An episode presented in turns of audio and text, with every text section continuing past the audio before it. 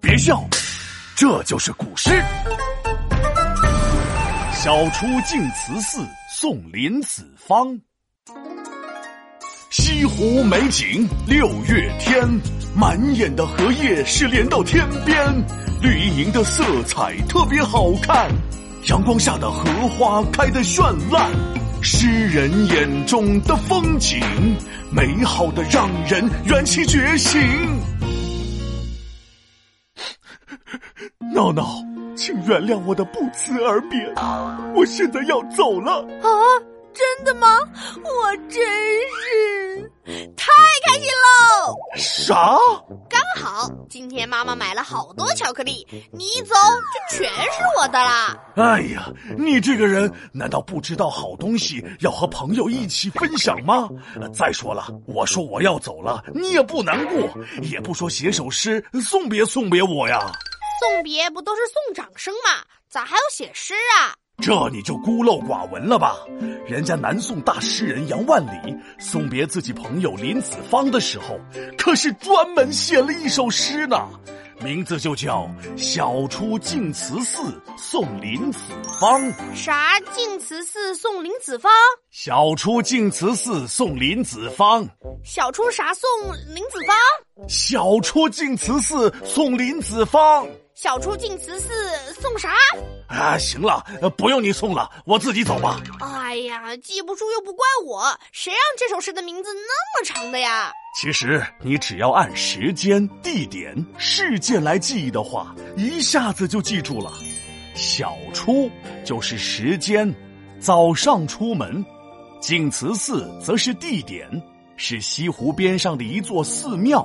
送林子方就更好理解了，是诗人杨万里去送别他的朋友林子方，所以连起来就是早上出门，在净慈寺送别我的好朋友林子方。怎么样，是不是一下子就记住了？哎，你别说，还真是好记多了。只要记住了这首诗题目的名字，后面的内容就更简单了。你听我给你念一遍。毕竟西湖六月中，风光不与四时同。接天莲叶无穷碧，映日荷花别样红。怎么样，是不是特别有画面感？毕竟西湖六月中，是说六月的西湖很美吗？那当然，西湖的六月非常美，那风光跟其他季节完全不一样。所以诗人才说：“毕竟西湖六月中，风光不与四时同。四时原来是指春夏秋冬，这里指除六月以外的季节。嗯，不同在哪里呢？接下来的诗句告诉你了呀：‘接天莲叶无穷碧，映日荷花别样红。’其实就是写了荷叶和荷花。”要是换你写，你会怎么写？哇，红色的荷花，绿色的荷叶，看起来好美呀！看看你跟诗人就完全不在一条水平线上。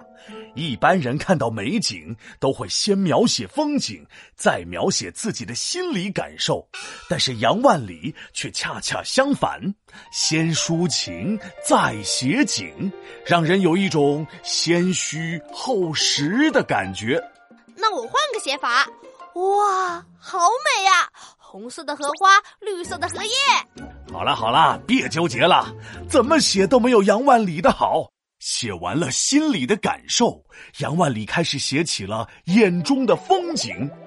接天莲叶无穷碧，映日荷花别样红。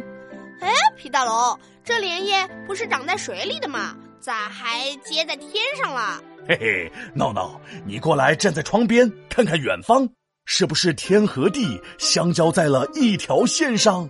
我看看，我看看，哎，还真是哎！因为西湖里的莲叶，也就是荷叶太多了，远远望去就像是延伸到了天边一样，大片大片的绿色，生机勃勃。可是只有绿色。颜色也太少了吧！哎，别着急，下一句红色就来了。阳光的照耀下，红色的荷花闪闪发光，显得更加红火。这样特别的红，再加上连到天边的绿，是不是比我皮大龙还要美丽呀？哈哈哈！啊，皮大龙，你的脸皮还真厚。哎，对了，忘了问你了，你说你要离开家，所以到底要去哪儿呀？西湖吗？下楼倒垃圾。皮大龙，你给我回来！皮大龙敲黑板，古诗原来这么简单。毕竟西湖已六月，风景不像其他季节，连夜连到天边去，荷花红的美丽特别。听我认真来一遍，起。晓出净慈寺送林子方，南宋，杨万里。毕竟西湖六月中，风光不与四时同。接天莲叶无穷碧，映日荷花别样红。